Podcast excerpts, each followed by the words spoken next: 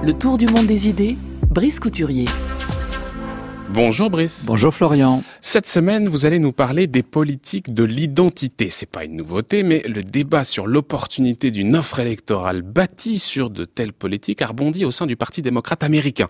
Suite de la défaite très inattendue, en tout cas inattendue, d'Hillary Clinton, Brice. Oui, et ce thème suscite en effet d'innombrables articles, prises de positions et polémiques aux États-Unis. Mais commençons par les échos qui nous en parviennent chez nous en Europe afin de planter le décor. La semaine dernière, je vous ai parlé de la montée du populisme en Allemagne, l'un des rares pays d'Europe de l'Ouest qu'on estimait généralement immunisé contre ce genre de tentation. Or, à la veille des élections fédérales de septembre, a eu lieu dans ce pays un débat sur les risques courus par l'identité culturelle allemande en Allemagne qui nous rapproche de notre sujet.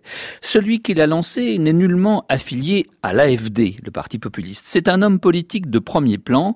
Jens Spahn était vice-ministre des Finances dans le gouvernement sortant, élu député la première fois en 2002 alors qu'il n'avait que 22 ans.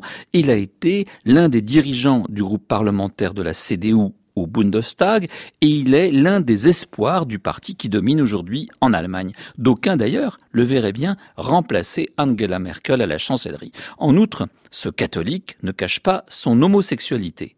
Or, Jens Spahn a publié cet été dans l'hebdomadaire Die Zeit un article dans lequel il accusait, je cite, les hipsters élitistes de Berlin d'avoir transformé la capitale de l'Allemagne en un endroit tellement cosmopolite qu'il apparaît déconnecté du reste du pays.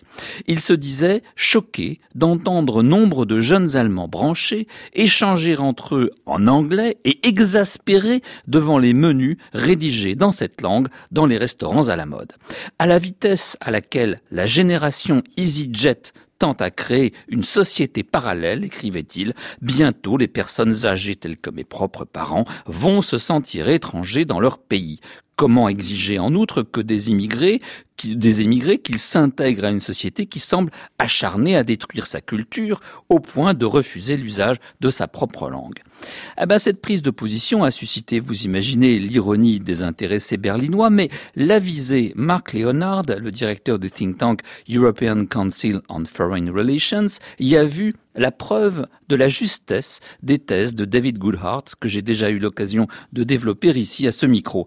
Les auditeurs fidèles et attentifs se souviendront en effet que Goodhart prétend que le clivage politique fondamental de nos jours n'oppose plus la droite et la gauche, d'ailleurs les pauvres votent à droite et les classes diplômées à gauche, mais bien les anywhere au somewhere, les gens de partout au peuple de quelque part. Les premiers valorisent la mobilité parce qu'ils en sont capables et qu'ils en bénéficient. Les seconds sont davantage enracinés. Ils placent au premier plan non pas la mobilité, mais les attaches communautaires et la sécurité. En tant que successeur possible de Merkel, écrit Marc Leonard, la décision de Jens Spahn de s'en prendre au cosmopolitisme en pleine campagne électorale nous en apprend beaucoup sur la manière dont il conçoit la politique allemande dans les années à venir.